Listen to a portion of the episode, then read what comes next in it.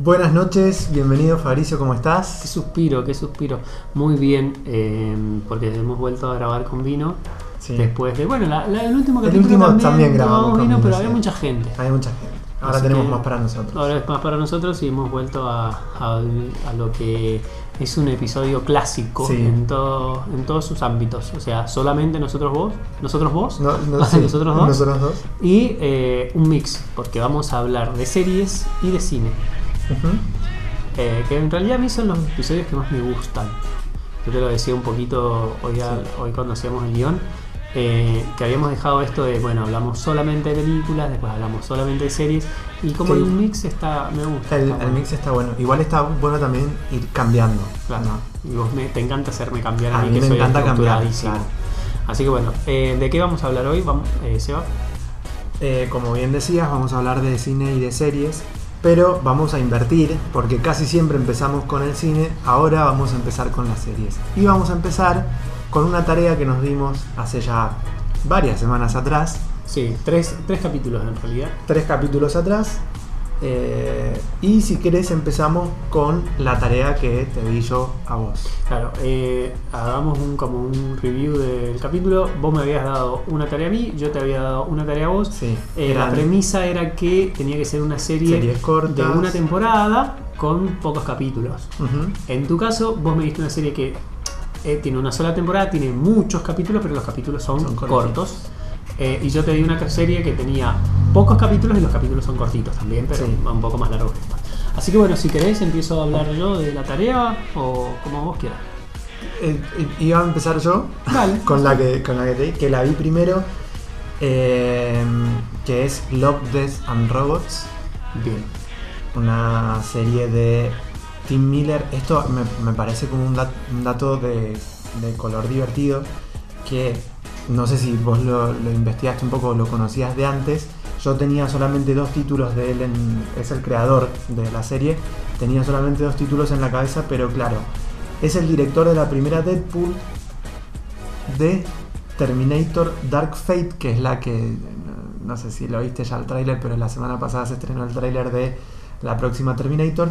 Y también está involucrado en una película que se va a estrenar el año que viene, que es nada más y nada menos que el del videojuego de Sonic. O sea, como todo lo que está alrededor del nombre Tim Miller es todo lo que no necesitamos. ¿Y para qué me hiciste ver esto? Porque me parecía re interesante. Pero aparte está eh, ot- otro nombre que está involucrado en, eh, en Love, Death and Robots. Es, pero en- como productor, David Fincher. Y me parece que es un director que a vos no te vuela tanto. A mí me encanta. David Fincher, Mm, eh, no sé. pero tengo amor-odio. O sea, tengo Sí. películas como que me, me que recoparon. Es lo que genera Propuestas igual. que me recoparon y otras que me parecieron aburridas. Sí. O sea, que tengo ese. o sea, no soy un fanático. No, no creo que nadie diga que, bueno, es súper No, sí, fanático sí, de David. Fincher. No, sí. Te, Bueno. te podría pasar un par de artículos porque hay gente que ya como que le rinde culto a David Mm, Fincher. tanto. Sí, me sí, parece sí, que es una- un director muy bueno, pero de mitad de tabla. Yo Mitad creo. de tabla para arriba. No. Sí. O sea, que. Sí. Bueno, eh, entonces vos me hiciste ver esto porque te Por parecía interesante. Bien, ah, que gracias, Sebastián. No, pero te lo dije, te lo dije cuando terminó el episodio. te lo- te lo- te- es una tarea por maldad porque, porque, honestamente, porque pensé que te ibas a aburrir, que no la ibas a terminar. Yo hago Eh. las cosas, o sea, yo lo que me propongo lo hago, o sea, lo, lo, y más si, me, si es una tarea que me dan, yo, ¿cómo voy a dejar algo sin ver? Eh, pero algo de razón tenías, porque a mí la serie en particular no me gustó, en particular y en general, y no me gustó, pero me hizo analizar un par de cosas de, y cómo me comporto yo con básicamente dos cosas que tiene estas, esta clase de series. Que primero son antológicas, o sea, que cada capítulo es una historia, y por otro lado es animación. Yo he visto muy pocas series de animación que me hayan copado. Es más, eh, he intentado varias veces ver eh, Boyar Hawkman. eh, sí, está bien. Sí. Eh, y que conecto mucho con el sentido del humor porque es humor negro, irónico. Sí. Y me cuesta, me cuesta la animación, me cuesta en todas sus formas. Eh, bueno, en todas sus formas me cuesta. Y por otro lado, las series antológicas tampoco son series que me gusten mucho. A mí me gusta mucho una serie, ya lo hemos hablado muchas veces, pero el desarrollo de los personajes. Esos Ujú. personajes que van creciendo y para eso creo que no hay ningún formato mejor que la serie que te permite que a través de los distintos años, lo que dura una temporada, eh, Sí. varias temporadas, son varios años de desarrollo de personajes que pueden ir creciendo, mutando, transformándose. Entonces, esta serie, que es animación, que no me gusta, que es antológica, que sola- no solamente que es antológica, sino que son capítulos muy cortos, entonces tenés muy poco, muy poca historia para desarrollar. Sí.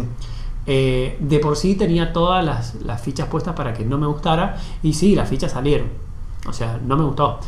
Es más, vi el primer capítulo que dije, "Bah, me, o sea, esto es, no me gusta. Eh, Estuviste a punto de decirme grabemos de nuevo la tarea y dame otra. porque- no, no, no, no, no, porque fue un capítulo que más o menos me gustó, pero que vi, vi mucho robo en este capítulo, que es el capítulo de como eh, Sony Edge, es el de la chica que, Sí. que es como que utiliza eh, un bicho Sí. creado por computadora, pero, o sea, Sí. pero como, no Que sé. hay, hay mucha gente que, en- que coinciden que es, es de lo mejorcito, ese primero. A mí la verdad que no, no, no me gustó. A mí me gustó, para mí es de lo mejorcito, pero hay robo. Ahí está Alien, el bicho se parece mucho a Alien. Sí. Ahí está Little Salander. O sea, la, la chica se parece mucho a Little Salander. Sí.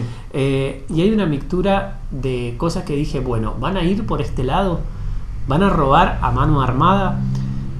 Eh, fue uno de los que más me gustó y a partir de ahí no me- la mayoría de los capítulos no me gustó.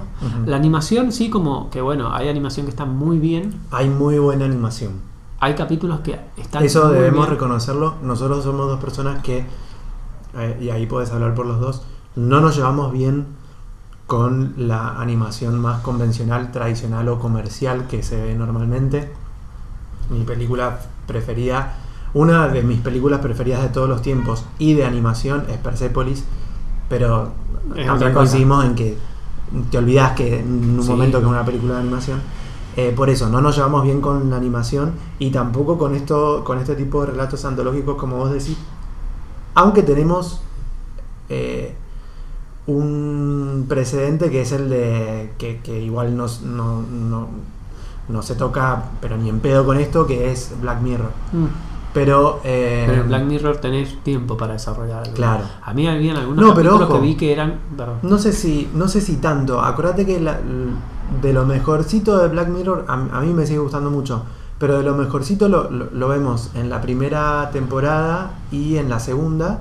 Y son los capítulos más cortos que duraban, que creo por eso se hizo conocido Black Mirror, porque eran 40 minutos, Sí. un guion británico así como muy rápido, muy lo que caracteriza generalmente al- a ese tipo de guiones. eh, y era mucho más efectivo y, te- y, y aún en el poco tiempo te hacían un... Sí, Un- te construían un universo. Sí. Te con- había serie, hay capítulos que son, que para mí son 10, San Junipero, por ejemplo, que es una de las últimas temporadas, pero te construyen algo, te construyen un universo. Allá- Acá yo creo que eh, está la intención, pero nada más. Entonces te podés Yo quedar lo- en que hay muy buena animación, pero no hay ninguna historia que te marque. Hay muy buena animación y hay animación también diversa porque es, es muy, Sí, son muy distinta. hay un par de capítulos que están eh, filmados con eh, gente Real. con actores reales. Sí, que me sorprendió, pensé que, que- en un principio ya estaba tan metido que pensé que era que animación eran- real. sí. Y no, son... eh, y eso fue lo que me terminó de em, hacer una corrección está, está bien me pasó medio tarde en la serie pero que me di cuenta que estaba viendo que cada capítulo era como una introducción a un videojuego. Mm, Y me parece que eh, ahí, ahí terminé de entender que era una serie muy de nicho y para un público muy reducido. No sé, yo, yo no A mí sé no si me parece... pa- reducido. sí, yo creo que sí. Que Yo es- hay mucha gente que la, mucha, conozco mucha gente que la ha visto y le ha encantado.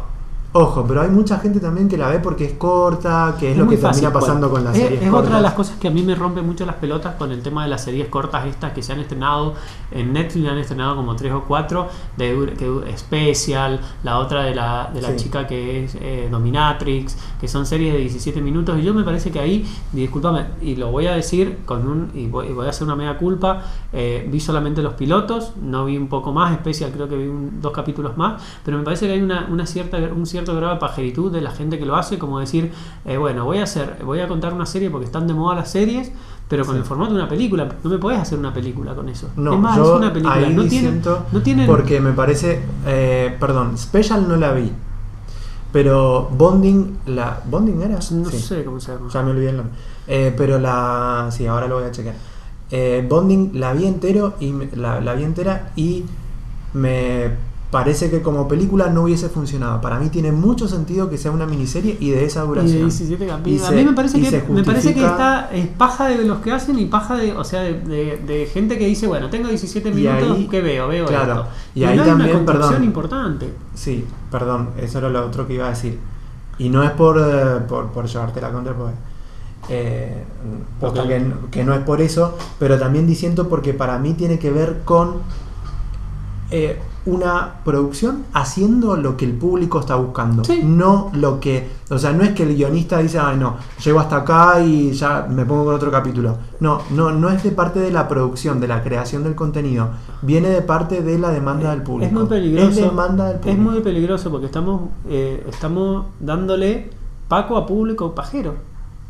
A público no se puede sentar 40 minutos. Y, a- y a- Mm. y yo ya lo escuchaba gente que, que respeto Mm. y quiero mucho, que dicen, bueno, ya no me aguanto ver una serie de 40 minutos, no me aguanto ver una serie de una hora. Vamos, boludo.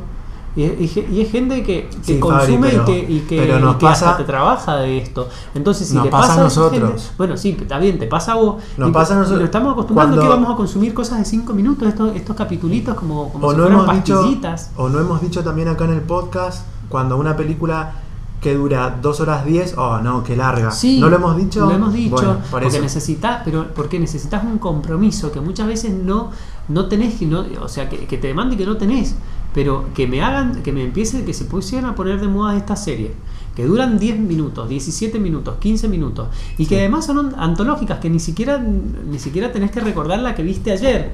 ¿me entendés? Porque no, no tiene ni siquiera un McGuff, no, no, a ver, no, Sí. no, me parece medio peligroso. Ahora, volviendo a la serie, tampoco, a ver, tampoco me no hay nada que me mató. no no No, no hay nada. hay, hay un solo capítulo que para mí es bueno, que es el de, bueno, que es mi capítulo pre- preferido, que es el de Buena Cacería. No sé si te acordás, que es el que, que está ambientado como en una, en una especie de pasado, pero después ves que es un futuro eh, oriental. Sí. De un chico que, de un niño que ayuda a su padre a cazar a un como un animal mitológico que, que se Sí. puede transformar en mujer. eh, que me pareció que fue, una, que fue una propuesta que combinaba muy bien la animación con la historia que quería contar y que tenía una vuelta de tuerca que estaba buenísima. y que tenía tenía sentido que fuese animación tenía sentido que fuese corto un relato corto Ese, Sí. fue, ese me gustó mucho. ese y yo también perdón que meto una pastillita a mí me gustó el de de Witness que es el de la chica que ve el no es nada nuevo pero este relato cíclico de la chica que ve que después se transforma en Murakami. Eso Sí. es Murakami. y Eh, eh, a mí me gustó ese capítulo, pero es sacado de una novela Murakami. Y después el otro que se llama, me, eh, me lo anoté, lo tuve que buscar ahora porque honestamente no me acordaba los títulos, que es Ima Blue, que acá no te va a gustar, pero es el del art. Y ahí encontré una conexión, el del artista. Sí, sí, sí. Y ahí encontré una conexión con una película que a nosotros en general no nos gustó, a vos te pareció mucho peor de lo que me pareció a mí, que es Velvet Buzzsaw, que tiene que ver con una crítica al arte, Ujú. o al artista más que al arte. Pero está Y mejor. que me, me pareció. Es Pero aparte de lo que hemos mencionado acá, no, no, no es. Eh, y so- sí, estamos eh, hablando de Cima 18 Blue episodios. me gustó bastante. No es que no me haya gustado. Y me pareció muy bien la animación. Sí, Está muy bien la animación usada también para la cosa, para la historia que quería contar. sí. Ahora, sacando esos, hubieron algunos que me enojaron mucho y que tiene que ver con, también es una autocrítica para mí, porque en realidad los tres que más me gustaron tienen eh, mucho que son como los más cómicos. No me gustó pero para nada el del yogur, me pareció una cachería No, bueno, que eso es. No. Bueno, pero hay mucha gente que está hablando del yogur como, ay, qué inteligente lo que hicieron en yogur, que a ver, no hay idea ahí, no hay un guion, no hay, no hay, no, eso no, no, no, pasa un perdón, test. Le, le man- le mando un beso grande a toda la gente que, Me- que en cada conversación te mete un diálogo de los Simpsons. Para mí es para esa gente. El, el capítulo del yogur es para esa gente. Es muy choto. El capítulo de las historias alternativas con Hitler. En un momento dije, no sé si lo quiero seguir viendo. Me parecía pelotudo. En serio, esta historia. Sí. la- A ver, no. Y el de los tres robots que me pareció estúpido. O sea, y son los que pusieron más humor. No, Sí. no, no, no, no, no, no me gustó. Así que, eh, Sebastián, gracias por hacerme pasar esos momentos tan bellos. momento de mierda. No, no es un momento de mierda, o sea, rescato, pero no, no lo- te agradezco porque realmente no lo hubiera visto si no me hubieran obligado. Pero yo en serio, ah, más allá de, porque es un chiste esto que hago de, de- de que, de que te di esta tarea por maldad, pero de verdad a mí me parece que, y, y tiene que ver también con la discusión que estábamos teniendo sobre los tiempos, los tiempos que manejamos y cómo administramos los tiempos en, este, en estas cosas. eh, posta que eh, me, parece un desafío tanto para los creadores de contenido como para el público la, buena predisposición para sentarse a ver un, producto eh, y hay también ahí un círculo vicioso creado que era lo que estaba diciendo me parece que son los creadores de contenido los que están haciendo las cosas que está demandando el público no, no sé si hay tanta paja a la hora de, Bueno, de- entonces- de hacer un guion Bueno, y, y sí, igual coincido en que, en, que, en que es peligroso. Pero yo creo que ahí hay que, que. Ahí es el público el que tiene que. La audiencia la que tiene que afinar un poco y. Y ser también un poco más exigente con. con lo que vemos. Bueno, eh, cerramos. Sí, sí, por eh, favor. Love, eh, bueno, no- gracias por ser tan bueno. Me quedo con eso. Eh, yo te di otra tarea, eh, Sí. que también era una serie que es cortita. Y bueno, eh, la serie en cuestión es Fleabag. es una serie británica que Sí. tiene dos temporadas, pero en el momento en el cual te la di, la segunda temporada todavía no se había estrenado. Son seis capítulos. Eh, la, la primer, la primera temporada es del año 2016. Sí. eh, y bueno, quiero que me Amazon. cuentes vos qué es lo que te pareció. Es de Amazon. eh, escrita y protagonizada por. Y dirigida. y dirigida por Phoebe Waller Bridge. Eh, la verdad, me, yo ya la tenía como en, en el watchlist y, eh, y me sorprendí muchísimo, me pareció brillante. Brillante, brillante, brillante. Y no, de, de nada me tiene que decir Phoebe Waller Bridge. No, ¿Por qué? No vos. Eh, Bueno, pero yo, te la- yo hice que subieran el watchlist y que la vieras antes. Sí. eh, así que bueno, nada, cuenta la historia. Hay algo muy particular que no sé si vos lo notaste. Vos ya empezaste con la segunda. Yo empecé con la segunda, no voy a hablar de la segunda No, porque no vos me hablar de la multaste. Vos me multaste y me dijiste no quiero que hables de No, no, no. Eh, pero hay algo muy particular que, eh, a ver, tiene muchos gags que me parecen súper creativos y, y originales en- que están en el personaje de ella, pero el, el nombre del personaje, y es algo basiquísimo, el nombre del personaje nunca es mencionado por el resto de los personajes. No sé si te diste cuenta de eso vos. Y es más, te cuesta saber cómo se llama. Tenés que buscar, Claro, tenés que ¿cómo buscar se cómo se llama su personaje, que es Fleabag. Que es Fleabag. Pero, pero me pareció súper, no sé, raro eso. Mm. Eh, igual también habla como del, del- de, de esta primera persona que es la que te cuenta la historia. De- Háblame de qué es, háblame de qué se trata Eh, Fleabag o para la gente que no ha visto Fleabag, eh, Fleabag- vendésela qué es y por qué la tiene que ver. Fleabag, eh, a ver, tiene una familia un tanto rara, rara para con ella. Eh, Fleabag se dedica a, a un café, A un café, tiene un café. tiene un café eh, que lo manejaba junto con una amiga, su mejor amiga Su mejor recientemente amiga. fallecida. Y, eh, y bueno, ese es como el disparador, e- eso es lo que vemos como en el piloto. Sí. Ahí nos enteramos que, bueno, ella trabaja en eso, que en ese momento se encuentra sola trabajando en eso, por lo que le acaba de pasar, que es el fallecimiento de su amiga. Eh, la vemos también en situaciones de eh, relaciones sexuales muy, muy cómicas, pero como me parece que yo no había visto esas situaciones antes, eh, con esa primera persona de Fleabag, eh, relatando ca- casi el, momento. Eh, y bueno, y tiene una familia ahí como bastante, bastante, que, en un principio a mí me pareció bastante rara, pero que me terminó pareciendo muy común. Su madre falleció hace muy pocos, creo que tres años en el momento de la primera temporada. tiene un padre que, bueno, es un personaje aparte, pero lo mejor del padre es la pareja que La tiene. pareja del padre, que está interpretada por Olivia Colman, Por que Olivia se integra ahora Colman. el Oscar a Mejor Actriz. Y, eh, y tiene una hermana que también es un perso o sea, una actriz La genial. puta madre, sí. Y, un, y, y el personaje también me parece que está tan bien escrito Sí. y, y por momentos me parece que el personaje de la hermana está mejor escrito que su propio personaje. Por momentos. Sí. Eh, creo que sacando de lado Fleabag, la hermana Claire es mi personaje preferido. personaje. Eh, pero después hay un arco de personajes limitado porque son poquitos. Son seis capítulos, 20 minutos cada uno. Y, Y, ahí eh, tenés una serie de 20 minutos cada uno donde tenés Sí, 20, 25, tenés pero, un- están, pero está dentro del formato. Es, de la dramedy. Porque a todo esto vos la estás vendiendo Sí. y para vos es una... O sea, yo la escucho, lo escucho sin, sin haberla visto y es una comedia. es una comedia en la que eh, en el último capítulo te querés Te destruye. suicidar, Te destruye. te destruye. Y los capítulos anteriores también, o sea...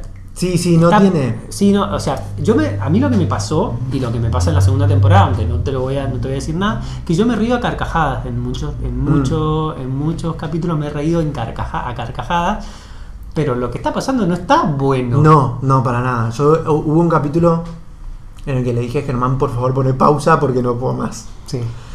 Pero eso, eso me pasó a la, a la mitad de la temporada. Ya en el capítulo 5 y capítulo 6 no me pasó.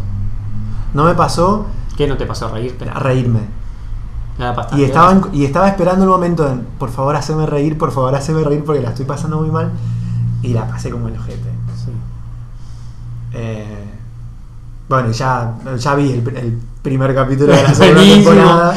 El primer capítulo. Y la pasé peor el todavía. primer capítulo, el primer capítulo de la segunda temporada es, o sea, eh, eh, tengo un amigo que está estudiando cine, guion, está justo está, está con la cátedra de guion, y es el capítulo que vos le, te- le tendrías que recomendar a ese chico que está empezando a estudiar, o a ese chico, a esa persona lo, lo que Sí. que está empezando a estudiar guion, porque es un elemento, o sea, es una obra de relojería, donde, donde todo está bien hecho. Todo está bien hecho. La, No, no, la todo, incorporación todo, todo. del personaje ese, eh, eh, Sí. porque la- es- transcurre todo en, la, en, en una, En una cena. En una cena, en un, en un restaurante. Me trajo ciertas reminiscencias a aquel capítulo de Please Like Me, que Sí. también transcurría en una mesa de un restaurante con la familia nada más y que Sí. también es brillante, también es un 10. Este tiene algunos momentos en el cual respirás cuando, no sé, los personajes se van al baño, se van a fumar un pucho, eh, pero está perfecto. Sí. Y la incorporación de ese actor, por- el, el actor que hace el cura. También, también, es que es, es, es y es como medio mm, después lo, lo hemos visto un montón a, a ese actor Es Adam Scott, el Adam malo Scott de, de la serie de Sherlock, la, Sí. la serie, la buena, digamos. de Moriarty De Moriarty. Y- Es Moriarty en las... y es ese actor que ves en un montón de lugares pero que no te acordás que es entonces después me fui a buscarlo y claro había visto un montón de cosas de de él y, y no está como infravalorado porque la posta que es, Es es un actor que da para, da para buenísimo. Y no, no hablemos de la segunda temporada, No, no, porque no, va- yo, después. quiero hablar, yo quiero hablar de la segunda temporada después. Eh, pero bueno, te quiero hacer solamente una pregunta Sí. Con respecto a esto. Eh, bueno, ya sé que te gustó, me lo vas a agradecer. Eh, ¿cómo, No, no te lo voy a agradecer. ¿Cómo manejaste el tema de la cuarta pared? ¿Qué te pareció la cuarta pared y el, uso que usan de, ro- de romper la cuarta pared? ¿A vos que te gustan esas clases de, de jueguitos? Mm, ¿A qué, per- perdón, a qué me estás haciendo referencia? ¿A qué Cuando momento? ella se da vuelta, mira a cámara y te Ah, explica las cosas. Sí. eh, bueno, pero eso me pareció como... ah, llegó un momento en que me pareció como hasta necesario porque lo hace desde el momento uno de la serie y... Y... Creo que ahí es donde, la, don- donde más la pega ella como, como escritora porque te hace firmar, te, te obliga a vos como espectador a firmarle un contrato en donde le entregás su alma, tu alma. Ahí me compró por completo y... ¿Te gustó la utilización Sí, del recurso? Sí, sí, sí. Eh, a mí también me encantó, pero lo que noté diferente es que, o sea, vos, a ver, cuando uno habla de romper la cuarta pared es cuando el personaje está haciendo cualquier cosa, se da vuelta, mira a cámara y, le y habla sí. con el espectador. Eso se llama que eh, es un- No, sí, pero pensé que me hablabas de un momento en, en particular, porque para mí hay un momento. clave. Hay un momento clave Sí. en donde te rompes. No, no, no, no hablo de ese momento. Es algo que la el personaje hace en forma constante. Sí, ¿tá? todo el episodio. Todo- todos los episodios lo hace. O tiene una- un par de, de momentos en el cual mira y, y ya después cuando la empezás a conocer ni siquiera habla. O sea, con su cara, con sus gestos, Ujú. con su, te está diciendo un montón de cosas. Pero bueno, este recurso lo vimos mucho en o la gente que, que vio House of Cards, que era un, era un recurso que utilizaba mucho Sí. el protagonista, pero lo hacía como No, para pero- explicar. O sea, es toda otra cosa. No, no. Es que además es, Otra cosa. es todo lo que está mal en Está House todo of Cards. mal que está mal en House of Cards. ¿por Yo sé que Porque- vos no, no avanzaste mucho en House of Cards, pero después ah, la, la serie crece gracias a eso. Gracias a eso. ¿Por qué crece Y gracias está a eso? mal. Y, está, David y, es- Fincher de nuevo. y te subestima como espectador. Ahí voy. Porque es un recurso que mal usado te puede subestimar como espectador porque te usan para explicar aquello que no puedes explicar el guion. Por eso digo, acá no, acá te hace cómplice Pero, y eso es pero lo me, que- se- eh, me coincidís en eso. Sí, sí, sí, Que- sí, que, o sea, te hace sí. cómplice para cuando, cuando no sabe cómo explicar otra, el guion no sabe cómo explicar lo mismo que te está contando de otra manera. Acá no es así. No, no, no. O sea, podría no estar la cuarta pared, o sea, no estar este eh, romper la cuarta pared y ser igual de efectivo, pero haciéndolo así es como vos decís, te hace cómplice, te hace partícipe Sí. de algo que tal vez yo creo lo que hubiera- no, yo creo que ya afuera. yo creo que es algo que ya necesito. Yo necesito Mm. y como bien decías, eh, llegan momentos en donde ya no, no, no es que mira a cámara y te y, y- y habla, sino que sola- solamente te mira. Sí, sí, sí, claramente te mira. Igual te A voy mí se- eso se me volvió necesario.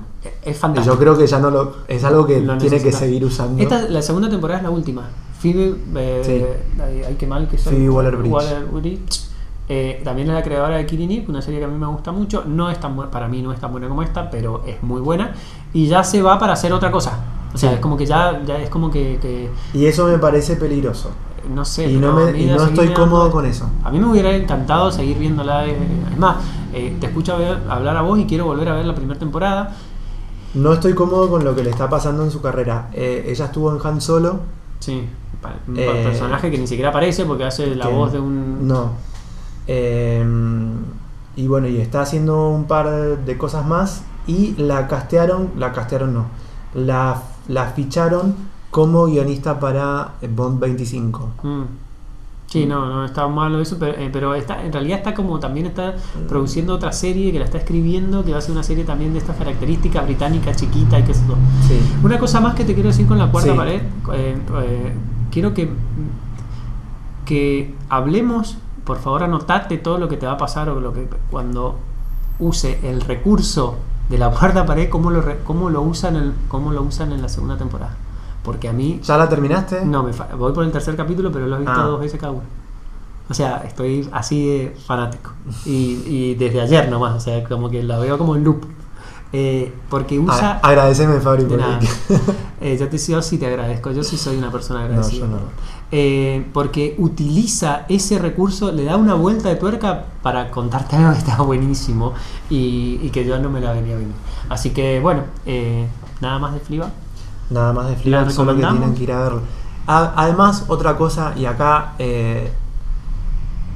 de paso cañazo, eh, consideren la posibilidad de eh, pagar la cuenta de de Amazon. Porque de verdad es mucho más barata que, que Netflix. Tiene menos contenido, pero Tiene contenido autor. pero tiene contenido de autor y lo que tiene es que tiene una buena selección de contenidos. Netflix, y acá mm, lo- esto lo voy a decir rápido porque si no nos vamos a poner a discutir. Netflix tiene muy buenos contenidos. Tienen muy buenos curadores de contenidos. El problema es que net- el negocio de Netflix está en la masividad. Tiene mucho. Está en, claro, en la cantidad Y, de y contenidos. ahí puedes ver cualquier bosta.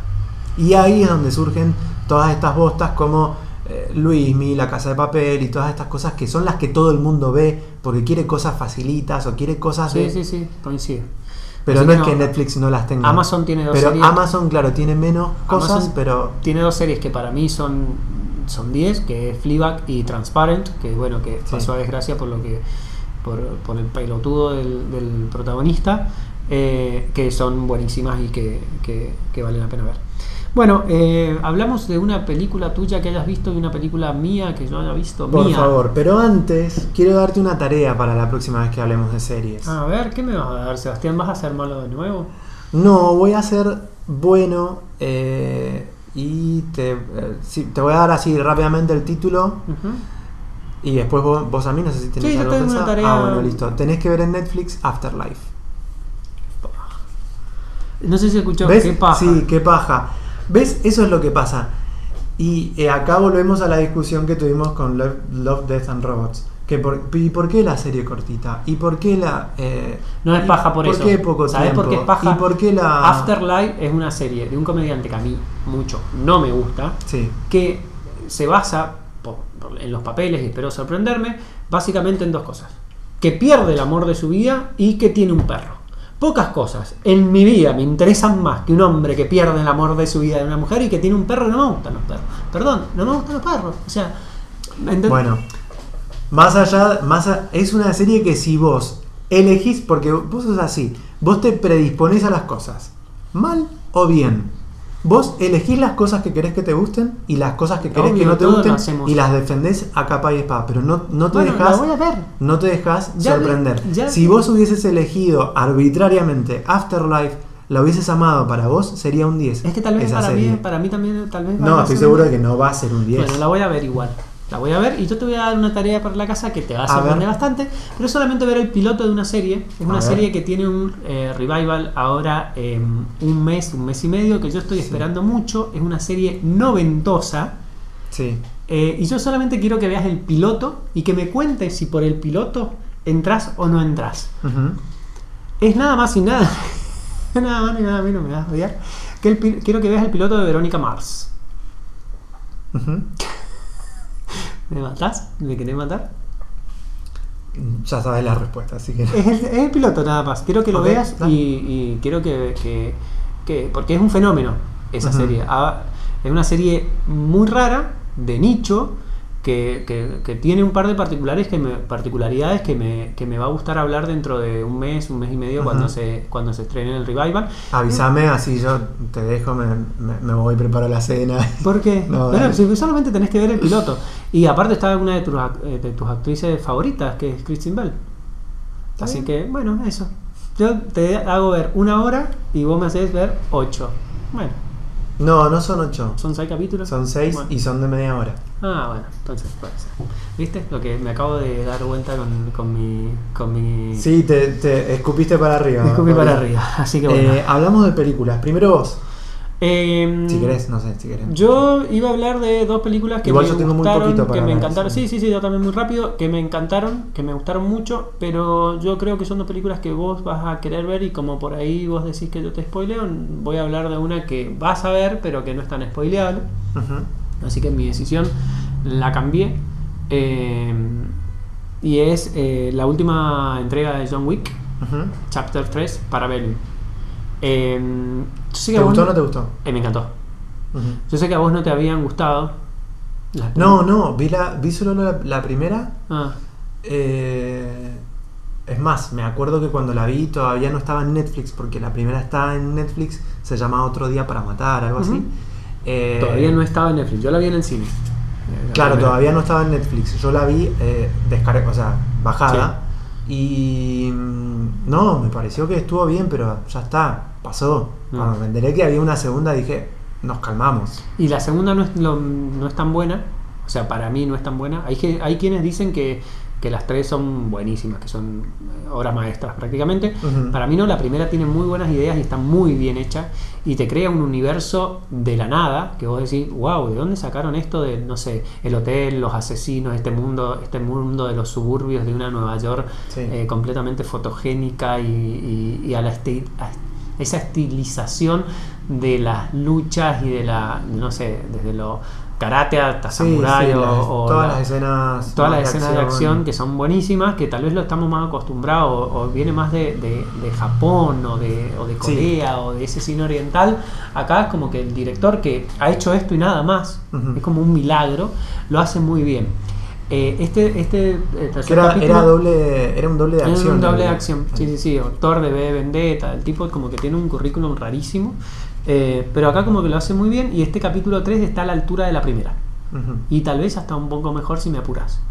Eh, toma un par de decisiones que están muy bien y que, que son, por lo menos a mí me parecen decisiones muy inteligentes, que es que en, este, en esta etapa de donde vemos que tienen que utilizar recursos como los saltos temporales, eh, hasta, hasta los saltos del tiempo, eh, viajar en el tiempo, bueno, en game, que viajan el tiempo, que vuelven, que iban, que, que o sea, que te marean tanto porque necesitan llenar de espectacularidad tan, o sea, un relato que por ahí podría haber sido más simple. Sí. Esta historia toma la decisión acertadísima de que una película del año 2014, una película del año 2016, una película del año 2019 se pueden ver como una serie.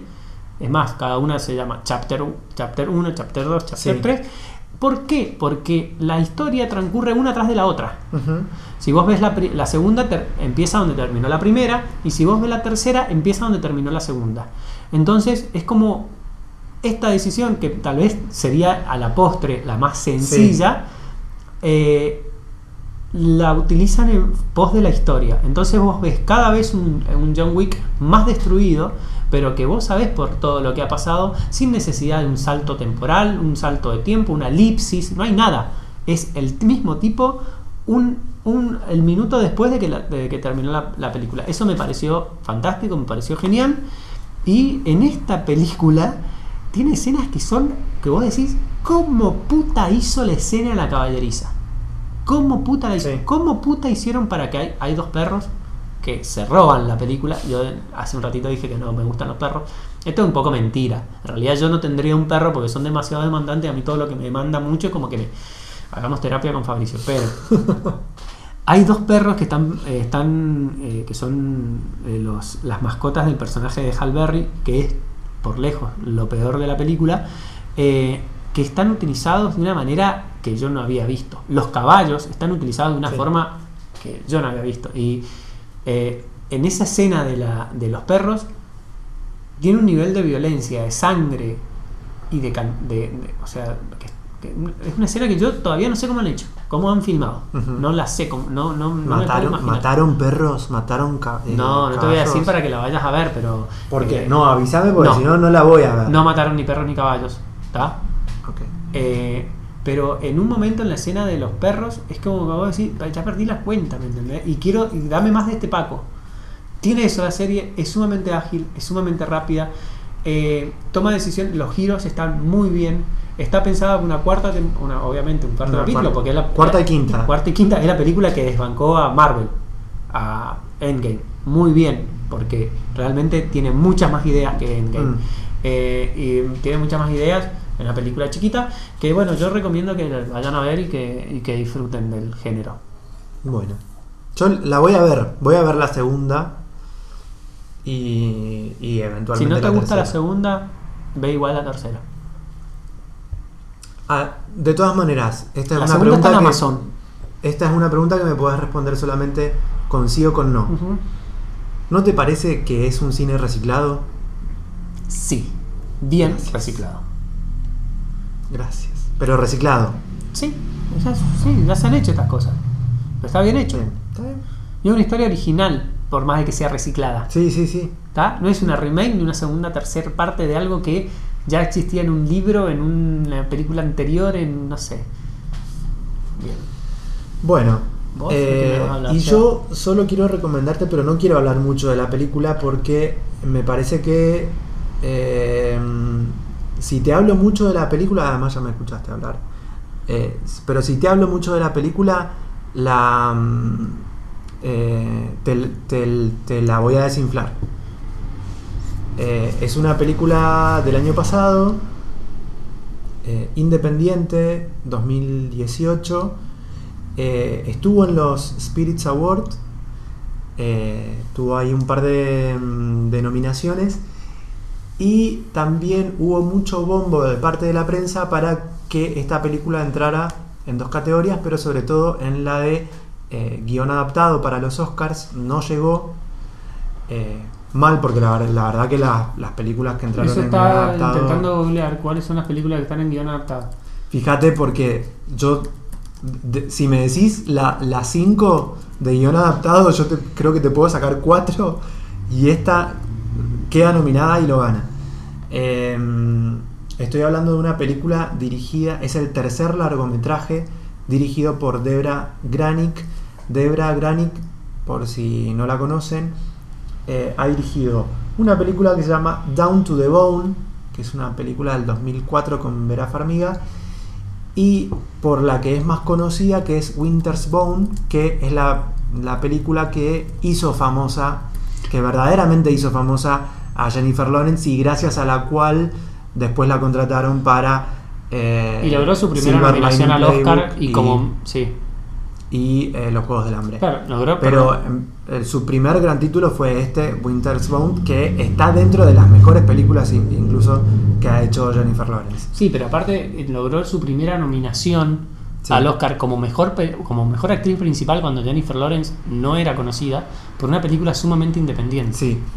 Está. Eh, esta película se llama. eh, no, no tuvo distribución comercial en, en Argentina, no la va a tener tampoco. Está traducida al español como Sin Rastro y en inglés se llama Leave No Trace.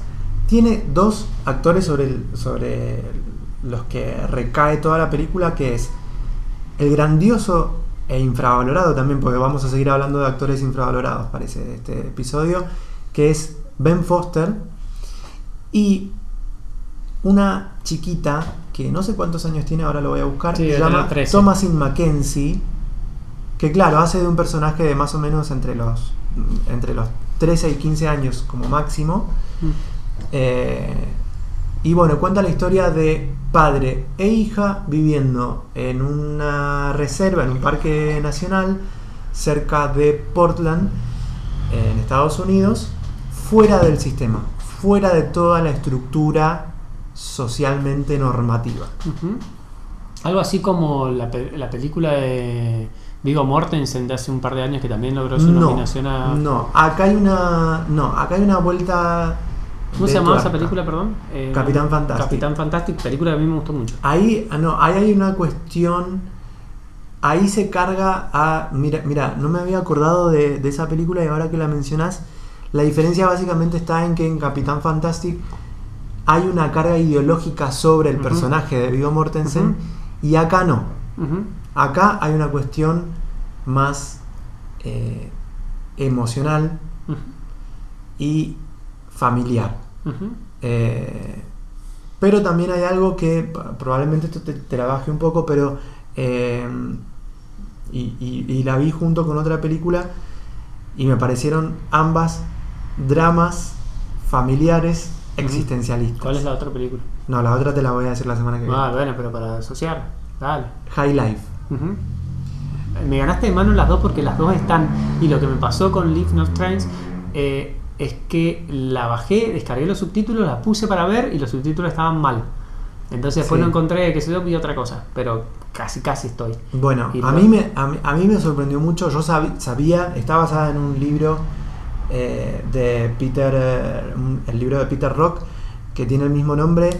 Es- yo no, no lo leí. Dicen que el libro también es igual de brillante que la película. Y hay mucha gente que estuve leyendo, mm, más allá de que a mí siem- siempre me molesta esa comparación. Pero hay, hay mucha gente que está diciendo que la película eh, es en algunos casos mejor que, que el libro.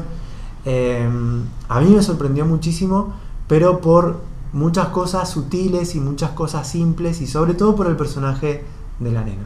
Bien. Eh, pero de nuevo, es una película chiquita, eh, muy, muy bien dosificada y me parece excelente. Ese es el cine chiquito que a nosotros nos gusta claro. ver. Yo la voy a ver, obviamente. En guion adaptado ese año estaba la balada de Buster Crab, Sí, mal. Blackman, a mí me gustó mucho. Can You Ever Forgive Me, Sí. merecidísimo. Eh, la balada de, de- No, la balada sí. El, el de If Bill Street Could If Talk, Beale Street Could Talk. que no me gustó. No sé si la viste vos. No, A mí no me gustó. Y Star pero era, era como para, para estar nominada. Están bien adaptados. Están- eh, no está mal la ¿Y la quinta cuál me dijiste? Eh, Star is Born. Una una estrella. Claro, de, es, de, de esas cinco me, me faltan ver dos, eh, pero te digo incluso que es me- hasta mejor que Can You Ever Forgive Me, Que para mí es la mejor que cita. a, que a nosotros nos encantó, nos flashó esa encantó, película. me encantó Can You Ever Forgive Me. Pero de, de- de nuevo, porque no tiene... ¿Sabes qué me parece ahí a mí? No tiene, pero me a- parece- acá eh, en esta película Leave No Trace no es que tie- no te puedo decir que es brillante porque no tiene ese brillo. Al contrario, es como sutil. es sí, Sí, a mí sabes que me parece que- que, que los votantes de- del Oscar, y no es un momento para hablarlo tal vez, pero solamente esto, eh, no ven estas cosas. Por eso no llegan a, los- a la cantidad de votos para que estén nominadas. Ojo, eh, igual tenía, porque Ben Foster estaba, con- en, estaba en la academia, o sea, estaban como las condiciones dadas para que llegara y no llegó. No llegó porque, bueno, ya dijiste los títulos que estuvieron. Sí, son más Así que voy bueno, a ver. Así que bueno, tenemos tarea para la casa. Tenemos Hemos tarea. hablado de. ahora así, quiero en menos de un minuto mencionarte cuatro, seis títulos que son los que se estrenan el mes que viene, que está a punto de empezar. Aparte de Dolor y Gloria que se estrena el jueves que viene, quiero que me digas cuál es de todas de todos estos bodrios, cuál vas a ir a ver al cine. Se estrena. De Dolor y El- Gloria no lo contás entre los podrios. No. podrios, no. Ah, por No. favor, hagamos esa salvedad porque. Por eso, se estrena el jueves 6 de junio Dolor y Gloria. El 13 se estrena eh, Men in Black y el Ártico. No el a 20 ver. se estrena. ¿Ninguna de las dos? Eh, perdón. eh, Men in Black y el Ártico. Men in Black y el Ártico. ¿Cuál es el El Ártico? ¿Cuál es el Ártico? Una con Max eh, Mikkelsen, ¿no? No sé quién Bueno, es. no o sea, ¿quién es? Sí, sabes quién es. Mikkelsen. Eh, si sabes quién es, Fabricio, por favor. El jueves 20 se estrenan Chucky y ¿Qué? Toy Story 4. Ay, Toy Story 4 tuvo un, cierre tan lindo en Toy Story 3 que para qué. Y el 27 se estrena Anabel 3. O sea, ¿Qué? vos te das cuenta que es un mes en donde tranquilamente podríamos ir una sola vez al cine. Sí, voy a ver eh, la nueva, la última de X-Men porque yo dice que. no, pero eso es. Pero es, Eso es junio. Es 6 de ¿No es el otro mes? Ah, no, lo es 6 puse acá. Bueno, entonces tenemos dos películas para en todo el mes. ¿Cuál es la otra película que vas a ver? Dolor y Gloria. Sí, bueno, Dolor y Gloria. Sí, Ah, tenés bueno. dos películas que vas a ver, así que. Bueno. Sí, es una bosta que, que esté, lo que está llegando al cine, pero el otro día escuché y es cierto que está bien, nos quejamos de que, que hay tan poco para ver del cine y es digno de quejarse cuando, bueno, Sí. Avengers monopoliza todo y bla, bla, bla, bla, bla, pero tenemos tantas cosas que podemos ver que otra, de otra manera, eh, años anteriores no Sí, podíamos y ver, no que- llegábamos, así Por que ahí bueno, también es una tarea nuestra, pero hay mucho para descubrir en estas plataformas como HBO, como Amazon, como Netflix. Así para eso estamos. Para eso estamos. Así que, Así que sigan escuchando. Hasta la Vayan próxima, sí. a ficciones.com.ar. Hasta la próxima. Chau, chau. Chao, chao.